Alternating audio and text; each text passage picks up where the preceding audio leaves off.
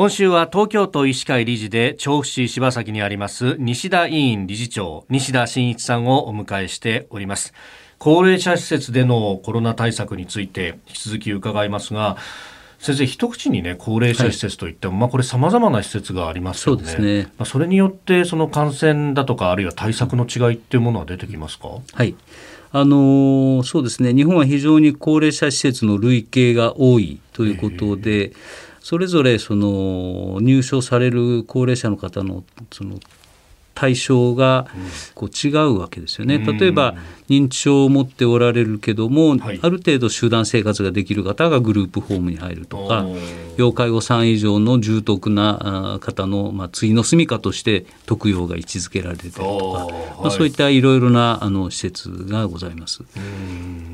まあ、したがって感染者が発生した時もですね当然その動向が違ってくるということは言えるかと思うんです。が、はい、例えばその特別養護老人ホームのようなところだともう自らの意思で歩くことがなかなか難しい人たちがいらっしゃると。そうですね、まあ、ほとんど車椅子移動がいいところですから、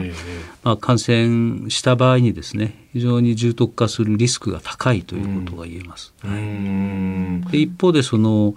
認知症があるけども足腰のしっかりしている方々が多いところだと、はい。えー、1人が感染するとどうしてもその動き回ってしまって感染対策にご協力いただけないので、えー、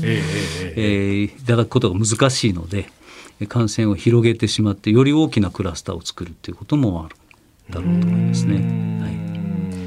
あのこう病床が逼迫しているときに、その施設内でまあ治療をするっていう形があるというふうにお聞きしましたけれども、その場合はその施設内で治療できる場所をこう新たに作って治療するっていうことですか、えっとですね、そういうことではないんですけども、あの感染者が複数出た場合あの感染者の方をあるユニットにこう固めてえー、管理するという、はい、それ以上あの感染を広げないためにですね、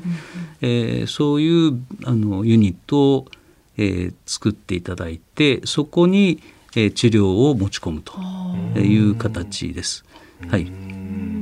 これ治療を持ち込むっていうのは、まあ、お医者さんたちが、まあ、常駐じゃないにしろ、こう来て治療すると、まあ、往診のような形ですか？そうです、今あの、えーと、特養と老犬に限ってですけども、はい、東京都の方でそれぞれの施設の医師に補助金をつけて、えー、今まで以上に感染者が出た時に活躍してくださいと。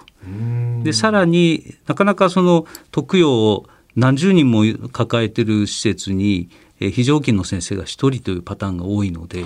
え十分にそれができないことが多いですからさらには地区ごとにですね、えー、施設でのクラスターが出た時の医療支援チームを作っていただいてでそこから往診して例えば中和抗体療法とかをやっていただくというようなことを今あの東京都は推進してます。はい、そうか中和抗体あのね抗体カクテルっていう名前でねで、ね、報道もされたけど、はい、あれ当初はそれこそ病院まで行かないととか、えあるいはこう中等症以上じゃないとかい。ろいろありましたけど、今往診でもできるようになってるんですね。一応あの施設基準をみあの満たした医療施設に東京都が認可をして、うん、えー、ということになりますけども。まだまだ施設としてはあまり多くないですけどね、はい、先生も実際そういう現場にも、はい、私もえっと、3日前に、えー、行ってきました。はいはい。なるほど。もう今も現在進行形で対応してるっていう感じなんですね。そうですね。はい。その方は認知症のある方でえー、なかなか動けないということもあって、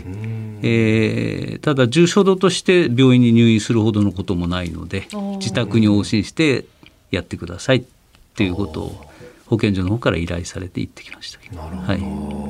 えー、新型コロナへの対応、まあ、医療提供体制等々また明日以降聞いていきたいと思います。西田院理事長西田真一さんでした。先生明日もよろしくお願いします。よろしくお願いします